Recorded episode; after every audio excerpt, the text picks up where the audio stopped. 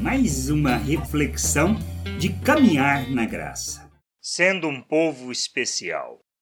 Na carta de Paulo aos Tessalonicenses, no capítulo 1, ele faz um resumo interessante sobre o que torna aquela igreja especial e precisamos refletir sobre isso. Não se trata de merecimento, mas da perspectiva com, com que enfrentamos, olhamos e compreendemos quem somos, pois precisamos ter a convicção que não fomos nós que escolhemos a Deus, mas Ele nos escolheu e precisamos receber sempre com avidez a mensagem que é nos entregue. Mas, mais que isso, precisamos de uma fé que seja prática e não teórica, um amor que oferta em favor do outro e não só sentimento, uma esperança inabalável nas promessas que o Senhor nos fez e a consciência que o amadurecimento é decorrente de seguirmos o modelo de outros que expressam e revelam as suas virtudes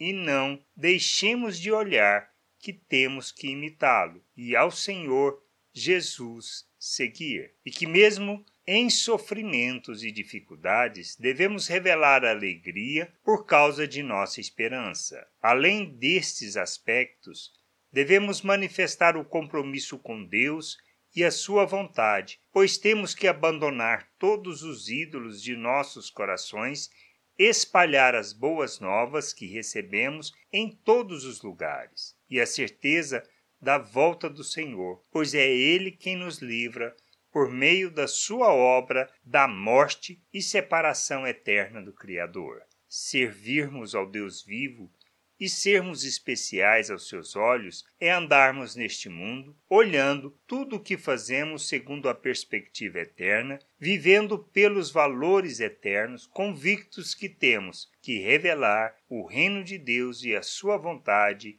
a todas as pessoas possamos entender e nos submeter à vontade de Deus, sendo especial aos seus olhos. Graça e paz sobre a tua vida. Amém. Você acabou de ouvir uma reflexão de Caminhar na Graça. www.caminharnagraça.com. Acesse o site. Ouça as outras reflexões.